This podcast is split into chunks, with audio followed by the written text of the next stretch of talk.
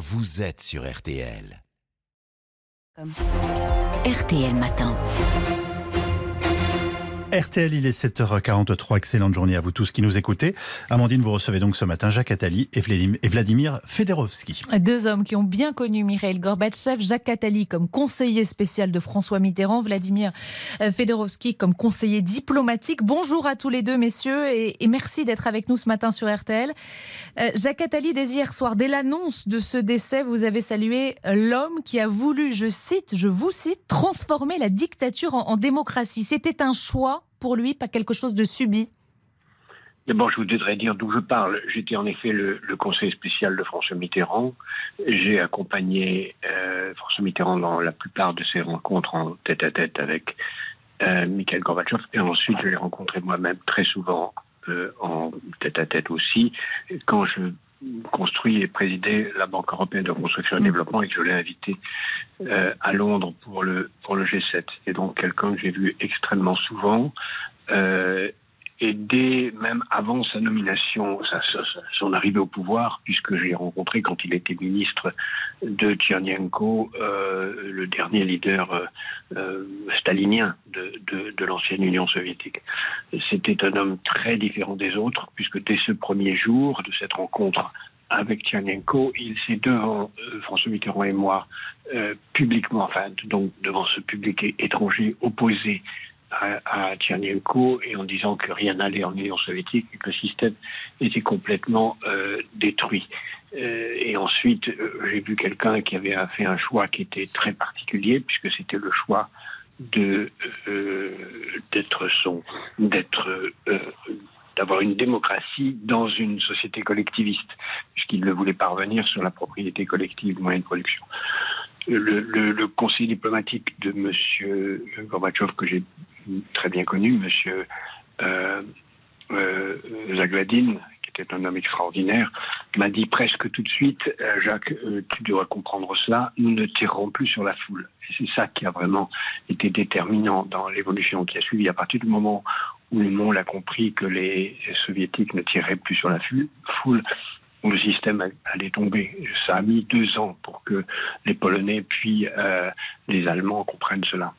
Vladimir Fedorovski, vous, confirmez, il était différent de tous les autres anciens dirigeants de l'Union soviétique puis de la Russie?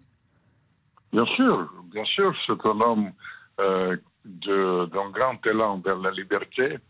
Euh, c'est par sa volonté que le monde a, changé. Euh, il sera certainement apprécié plus tard par les générations futures. pour l'instant, il est haï en Russie d'aujourd'hui c'est une sorte d'antithèse d'autoritarisme.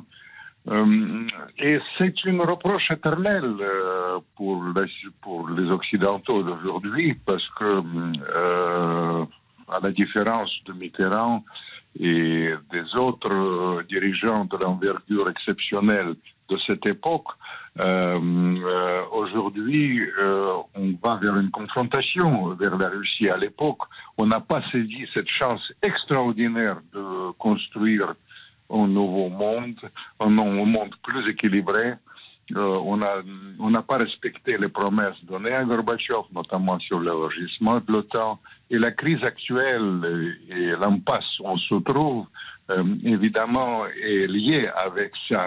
Et finalement, euh, son dernier avertissement, il a dit récemment que le monde n'a jamais été si proche de la guerre mondiale. Peut-être ça vaut la peine de réfléchir pour les votes en guerre aujourd'hui. On, va revenir sur, ce qu'il représente pour, les Russes, mais euh, on, ne l'a jamais entendu réagir. Il n'a jamais réagi publiquement hein, sur euh, la, guerre en, Ukraine. on n'a jamais été aussi près de la guerre, d'une nouvelle guerre mondiale, dites-vous. C'est ce qu'il pensait Ça l'inquiétait tout ça ou pas? Évidemment, il était absolument bouleversé euh, par euh, la situation comme, euh, comme il est. Vous savez, pendant la période Gorbatchev, il y avait une distinction entre la propagande et la politique réelle, et je vous dis l'élan de la réalité, la recherche des équilibres des intérêts. Qui recherche aujourd'hui les équilibres des intérêts on est dans la logique, on est, ça concerne les Russes et quand ça concerne hélas les Occidentaux. Et quand il dit qu'on n'a jamais si près de la guerre mondiale, peut-être c'est le dernier avertissement. Son départ, c'est symbolique. C'est la fin d'une époque. Et je vous dis, la, reproche, la reproche pour, les, les courts, pour le court terme et les médiocrités de la politique d'aujourd'hui. Jacques Attali, est-ce que vous diriez que c'est l'anti-Poutine, Gorbatchev? Alors, on a perdu euh, Jacques Attali. On va essayer euh, de remettre euh, la, connexion. L'anti-Poutine, ça.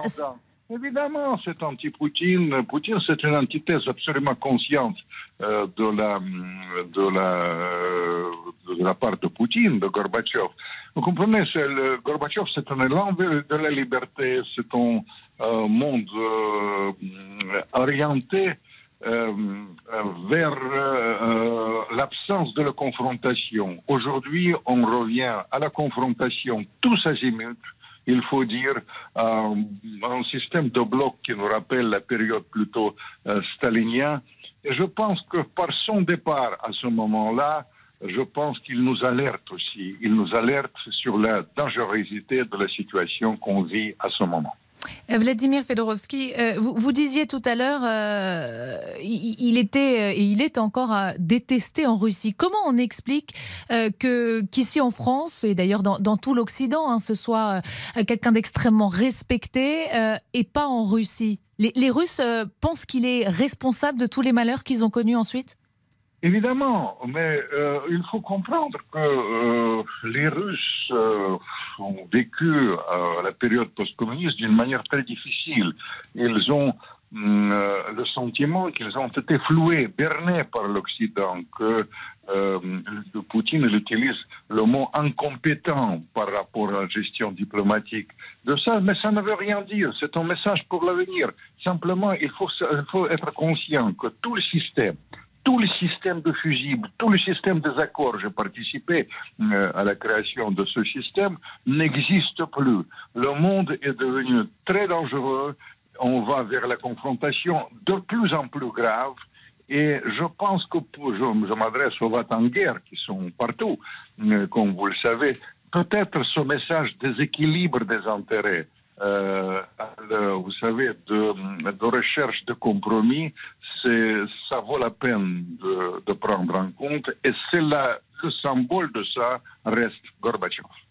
Un homme de paix dont les choix ont ouvert un, chemin de liberté aux Russes et euh, l'hommage rendu euh, par Emmanuel Macron dès hier soir via Twitter. les Russes se rendront compte de tout ça un jour, d'après vous? Évidemment, ça va sans dire. Parce qu'il n'y a pas d'autre. Si le monde va survivre, s'il survit, je ne suis pas du tout sur, sur, certain, le, message de l'absence de la confrontation, de la paix, il va triompher. Mais, euh, vous savez, je me souviens euh, d'une conversation avec le plus grand ambassadeur américain, créateur d'ailleurs de la CIA, il s'appelait George Kennan. Il dit le fait que l'Occident n'a pas saisi cette chance historique proposé par Gorbatchev dans la période post-communiste, c'est la plus grande erreur de l'Occident depuis Jésus-Christ.